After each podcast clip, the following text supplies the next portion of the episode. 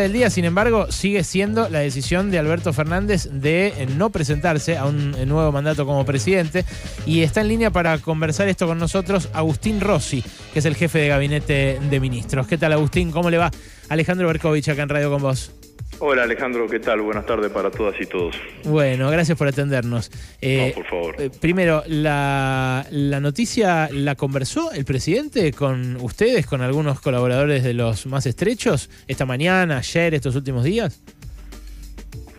Bueno, era un tema que estaba sobre la mesa, ¿no? Eh, nunca sin ninguna definición explícita, pero todos sabíamos que en algún momento había que, que, había que tomar la decisión y que el presidente iba a anunciar eh, cuál iba a ser su rol o no rol electoral en el marco de esta campaña que, se viene, ¿no? Eh, específicamente, me parece que lo que pasó fue un proceso también interno propio del presidente y que interiormente tenía tomada la decisión y que solo le faltaba determinar el, el cuándo y el cómo y decidió que fuese hoy. Así que ayer a la noche a mí me avisó que hoy iba a anunciar esto que terminó anunciando. Eh, y me parece que, así fue el proceso. ¿no? ¿Le consta si lo habló con eh, Sergio Massa en esa reunión que tuvieron ayer por la mañana y si Massa a su vez lo habló con Cristina después, a la tarde? No, no me consta. Si se reunió Massa con Cristina a la tarde, ¿eso sí le consta? Tampoco me consta. Tampoco me consta significa que no lo sé, no significa que no, que no, que no haya sido, digamos, ¿no? Sí, sí, sí, Pero esto es... Eh, no, no, no, no me consta, me parece que sí sé que el presidente habló con, con algunos de sus colaboradores, colaboradores más cercanos para anunciarle la, decisión que, había tomado y cómo la iba a comunicar, que fue lo que hizo conmigo anoche a medianoche. Eh, usted eh, ha dicho que em, puede llegar a ser uno de los candidatos. Eh, hace un ratito veía que conversaba también con un canal colega y mm, todavía no terminaba de confirmar esta alternativa. ¿Va a ser candidato a presidente usted, Rosa? yo he dicho, y lo he dicho sobre todo con intensidad estas últimas dos semanas, de que en el caso que sucediese lo que sucedió hoy, que fue que el presidente no, no anunciase que no iba a hacer el uso eh, del derecho constitucional de, ir por la reelección, eh, yo iba a evaluar eh, la, el nuevo escenario y dentro de ese nuevo escenario la potencialidad de ser candidato, de ser precandidato a presidente. Bueno, ahora estamos la evaluación no es una valoración personal, personalmente si bien no, no, lo he explicitado, se ha comentado durante las semanas previas y la verdad que he recibido eh, un, cúmulo de, llamados de, optimismo, digamos, ¿no? En, ese sentido, así que estoy entusiasmado. Lo que tengo que ver es si es una candidatura que tiene anclaje, que genera expectativas, que genera eh, que genera que sea virtuosa para el conjunto del frente de todos. Bueno, eso me llevará una semana, una semana y media más de analizarlo y en función de ese análisis tomaré la decisión definitiva. Usted ocupó varios roles eh, eh, como ministro y, también parlamentarios muy importantes, pero ¿no hay que tener una experiencia ejecutiva más consolidada para ser presidente? ¿Qué, llamaría ser ministro de Defensa o ser jefe de gabinete? No, sí, también. Experiencias ejecutivas delegadas, digamos, ¿no? Una cosa de ese tipo. No, fui, no fui intendente, no fui gobernador, sí, efectivamente. No fui intendente, no fui gobernador. No, tampoco es requisito, ¿eh? Pero tampoco es requisito. Cristina tampoco fue intendente y no fue gobernadora. Alberto tampoco fue intendente y no fue gobernadora. Así que no me parece que sea, que, que sea un, requisito. sí siento que me he tenido distintas responsabilidades de gestión durante todos estos años. Eh, en el Parlamento, fui durante 10 años eh, parlamentario, presidente del bloque, siendo oficialista eh, con mayoría, siendo oficialista con minoría, siendo opositor los últimos dos años entre el 2017 y el 2019. Fui ministro de Defensa de Cristina, fui ministro de Defensa de Alberto, fui titular de la AFI, soy jefe de gabinete de ministros.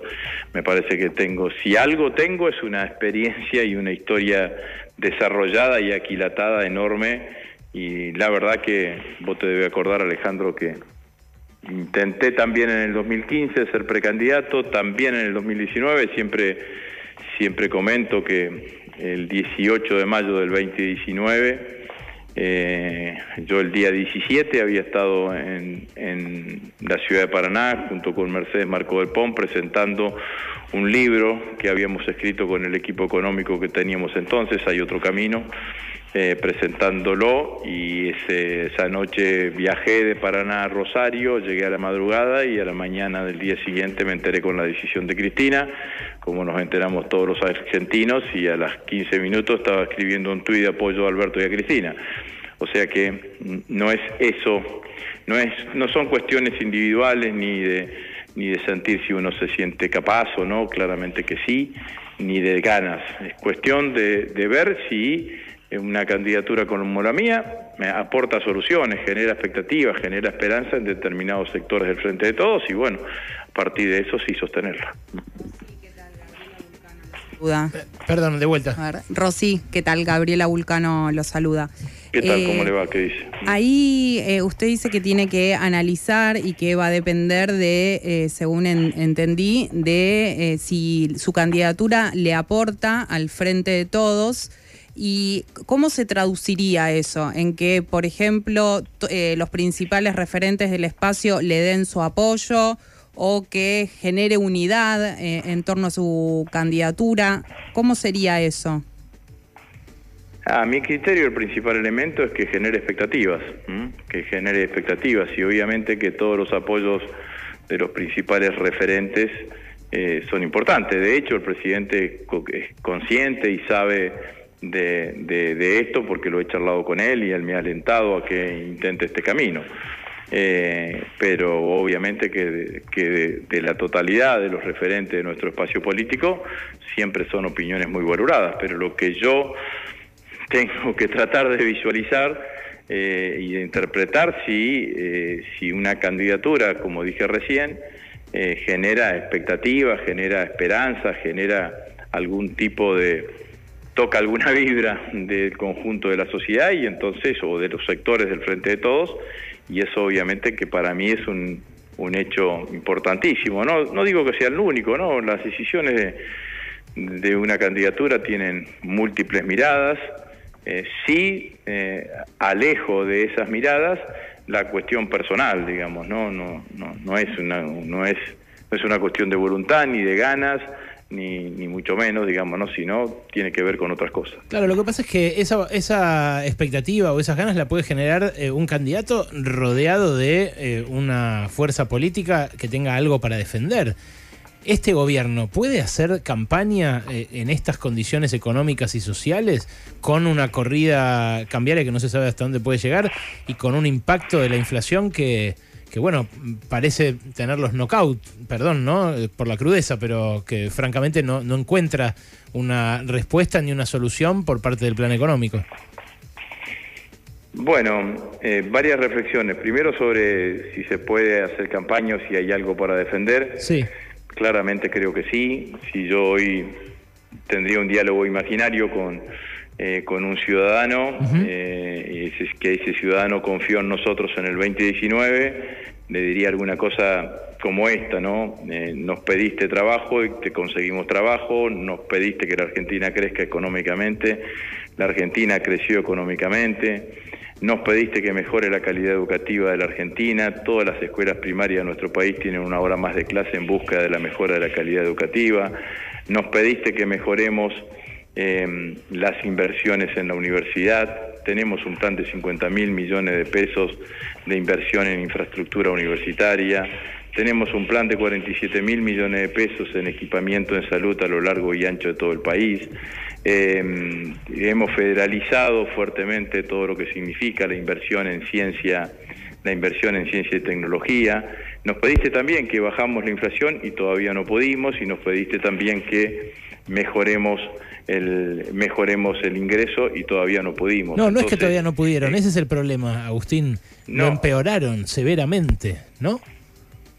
Bueno, eh, o sea, de los últimos cinco años, yo me ciño a los números, ¿eh? De los últimos cinco años, los cinco fueron de pérdida de poder adquisitivo del salario promedio. La CGT pareció descubrirlo ayer con ese documento que sacó diciendo que estamos en el abismo social y no sé qué, pero la verdad es que a la gente cada vez le queda más, eh, más mesa al final del sueldo. Y eso es algo que era gravísimo al final del macrismo y ahora es peor. Entonces... El eh, poder adquisitivo del salario durante el macrismo perdió 20%. Nosotros no lo pudimos recuperar, sobre todo en los trabajadores registrados, que no denotan una pérdida eh, grande del poder adquisitivo del salario, aunque han perdido, porque como sabemos, las paritarias te permiten tener una herramienta para defenderte ante la inflación. Eh, no le digo que a veces ganas por muy poco, a veces perdes por muy poco, a veces empatas. Tenemos claramente un problema en toda la economía informal de la Argentina, en donde sí se nota que los ingresos son claramente deteriorados por el proceso inflacionario, que es donde claramente impacta. Una de las discusiones ah. de esta semana, que eh, en realidad se terminó tapando por la interna y la eyección de Antonio Aracre y demás, fue la de la suma fija porque Antonio Alacre era uno de los que impulsaba adentro del gobierno que haya una suma fija para los que ganan, por ejemplo, menos que la canasta básica. ¿Esto es algo que eh, podría darse ahora como una forma de, por lo menos, devolverle ese poder adquisitivo a los que menos ganan? Nosotros permanentemente estamos tomando medidas que tengan que ver con la mejora en el poder adquisitivo del salario, ¿no? Eh, algunas, algunas apuntando a aquellos sectores más vulnerables, hemos recompuesto, por ejemplo, en un 35% el componente alimentario de la asignación universal por hijo, otros en otros sectores de la de la pirámide, pero también que tiene un fuente de efecto en el consumo, que es eh, eliminar del cómputo de impuestos las ganancias, las horas extras y otros adicionales que cobran los, que cobran los trabajadores.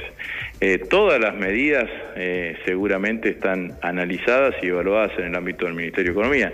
Yo sobre medidas futuras trato de no hablar y de no opinar porque como vos sabrás claramente, en un escenario de tanta sensibilidad económica es importante mantener una única voz que comunique las cuestiones de la economía y esa voz es la del ministro de Economía o lo de su equipo. Bien, ahí respecto de Sergio Massa eh, tenía una pregunta también, Agustín, que es que eh, anteayer Malena Galmarini reprodujo un mensaje eh, que, bueno, fue eh, muy fuerte realmente. Dice así el tuit, Massa se queda hasta el final porque el final es cuando se vaya Massa. Eso lo retuiteó Malena Galmarini cuando eh, había versiones de que Massa se podía ir del gobierno. La realidad le dio un poco la razón, porque el que sonaba como posible reemplazante de Massa fue eyectado y ayer se dio esta reunión entre Massa y Alberto Fernández, eh, después de la cual Alberto Fernández renuncia a su candidatura a la reelección. ¿Es como dijo Malena Galmarini, que el final es cuando se vaya Massa?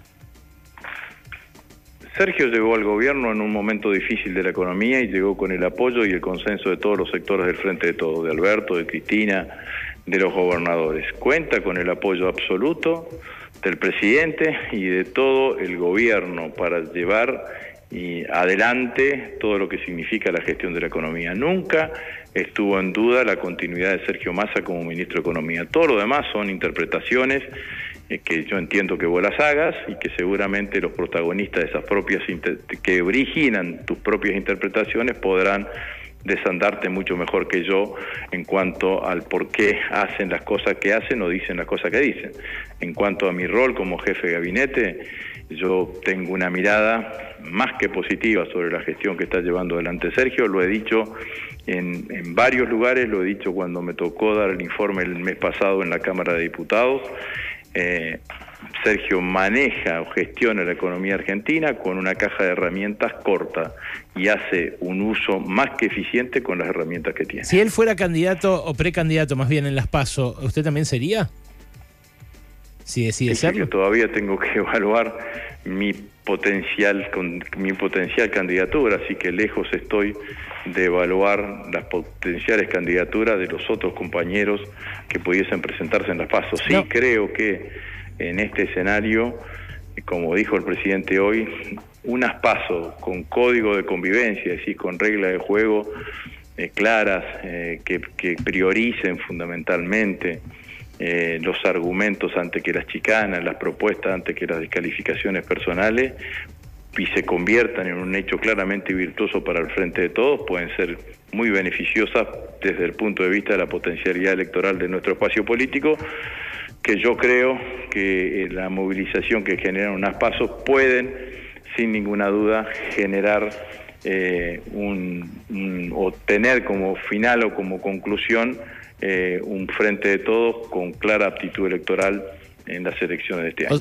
Me, mm, la preciso la pregunta porque me parece importante. El, el, presidente hacía ruido cuando mantenía su precandidatura porque le costaba al peronismo imaginarse una interna entre el presidente y dos de sus ministros, por ejemplo. Ahora, sin él, ¿es posible que haya una paso con varios miembros del gabinete actual confrontando entre sí? O sea, supongamos que usted es, jefe de gabinete, pero es un ministro más, ¿no? Está dentro del gabinete. ¿Podría darse una paso en la que disputen, por ejemplo, digo, sin, sin que me confirme la candidatura suya, pero... No, no, no, sí, pero entiendo claramente la pregunta. Las pasos se dan entre compañeros del mismo espacio, sean ministros, eh, sean todos ministros o todos diputados o todos senadores o todos gobernadores. Entonces, eh, somos, somos parte de una coalición y en esa parte de la coalición cada, cada uno tiene eh, una mirada o, una referencia o, una percepción de la política, eh, tiene una mirada sobre lo que cree que hacia dónde tiene que ir el frente de todos en los próximos cuatro años. Bueno, así que me parece absolutamente natural eh, que, que así sea, digamos, y en la coalición opositora pasa exactamente lo mismo, los candidatos en general del PRO, todos han tenido funciones políticas importantes durante la gestión de Macri o responsabilidades políticas, así que no me parece que ese sea un inconveniente, ni mucho menos. Agustín, eh, eh, buenas tardes, Alejandro Wall, le, quiero hacer una más hablando de candidaturas. Eh, y es si usted cree que si ella revisara su posición, en las últimas horas se, se, habla bastante de eso, si cree que Cristina Fernández de Kirchner puede ser una buena candidata para el Frente de Todos. Si la pregunta es, Cristina puede ser una buena candidata, siempre. Mm. Eh, si la pregunta es que si yo creo que Cristina va a ser candidata, contesto con lo que Cristina dijo, porque hace tiempo que dejo de interpretar la Argentina para comprenderla. Yo intenté y creo comprender por qué Cristina dijo que no va a ser candidata a nada en estas elecciones y me quedo con esa afirmación que salió de la propia boca de Cristina. Ella, en todo caso, eh, si lo revé, eh, puede cambiar un poco el, escenario. En caso de que lo reviera, eh, ¿qué harían ustedes con sus candidaturas? Usted, en caso de que, en caso de que, se de que se lo reviera, cambia la situación y cada uno analizará en función de lo que cree que podría llegar a suceder con ese hecho. Usted dijo estos últimos días, estamos hablando con el jefe de gabinete, con Agustín Rossi, en estos últimos días cuando empezaba la disparada del Blue, que la oposición promovía una devaluación. Ahora que se sigue picando y que incluso el contado con liqui está arriba de 4.50, ¿cree que eso empeoró, se agravó? ¿Cree que hay otros factores? Em, quiero, quiero decir algo sobre el tema de la corrida que, que me lo es la segunda vez que me lo preguntas en el, en el reportaje. Mm. Esta es la tercera corrida fuerte que tenemos, ¿no? ¿Vos te acordás? Fines del 2020 fue la primera cuando la salida de la pandemia, la renuncia de Martín Guzmán en junio del año pasado. y esta. Si no me equivoco, en ambas, la de fines del 2020 y la renuncia de Martín Guzmán, el blue estuvo por encima de lo que está hoy.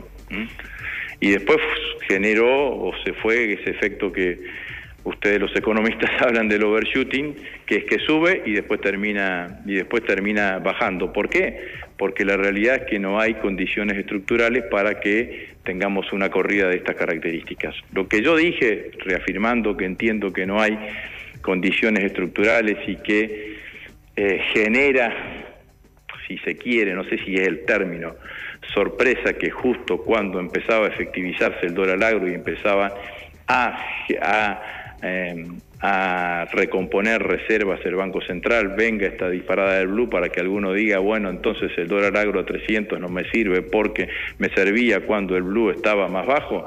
Bueno, independientemente de eso que lo califico como sorpresa, nadie puede dejar de desconocer que todos los planes económicos que plantean los candidatos opositores empiezan con una devaluación. Y si empiezan con una devaluación, eso también es un cómputo, es un hecho que está computado en todo el proceso que sucede hoy en Argentina desde el punto de vista del mercado cambiario. Mm. Eh, esto también tiene un condimento que es el dólar soja. Los eh, agroexportadores no están liquidando en la medida que habría querido Sergio Massa y ahora les puede resultar menos atractivo, porque ellos pueden decir, me dabas 300 cuando el dólar blue valía 380 y ahora vale 340 y me seguís dando 300. Eh, ¿Cree que va a funcionar el dólar soja? ¿Cree que lo están frenando porque especulan con esa devaluación también desde ese sector? Bueno, no tengo dudas. ¿Mm? Eh, no tengo dudas que esto es así, por eso digo me causa sorpresa que justo el fin de semana, sobre los últimos días de la semana pasada, nosotros veníamos, se empezaba a liquidar el dólar agro, eh, el dólar soja a un buen ritmo, esta semana empieza este fenómeno sobre esta corrida sobre el dólar blue y se sacan las conclusiones que vos decías recién anteriormente. De todas maneras, no sé hoy porque no tengo los datos, ayer se, se liquidó a mucho menor ritmo de lo que se debería haber liquidado, espero que logremos un ritmo de liquidación más alto, porque la verdad es que si vos estás recomponiendo reservas, eh, ¿por qué aparece esta inestabilidad cambiaria? Cuando vos estás recomponiendo reservas y se presupone que se supone, lógicamente, que el central tiene mayor fortaleza ante una situación de esta característica. Entonces, bueno, eh, creo que, que por eso digo que que no, no veo condiciones estructurales de sostener una corrida cambiaria y que si el gobierno, como fue en el 2020 y como fue finalmente después de la salida de Martín Guzmán, eh, desde el gobierno y de la política económica, sostenemos los principios de la política económica, vamos a, generar una situación distinta y vamos a poder generar el efecto beneficioso que debería generar desde el punto de vista de la reserva del dólar agro. Rossi, si confirma su candidatura, lo esperamos acá en el piso ¿eh? para conversar sobre qué puede hacer si es electo presidente. Bueno, muchas gracias. Un gran abrazo, Alejandro. Hasta luego. Era el jefe de gabinete, eh, Agustín El Chivo Rossi, acá en Pasaron Cosas.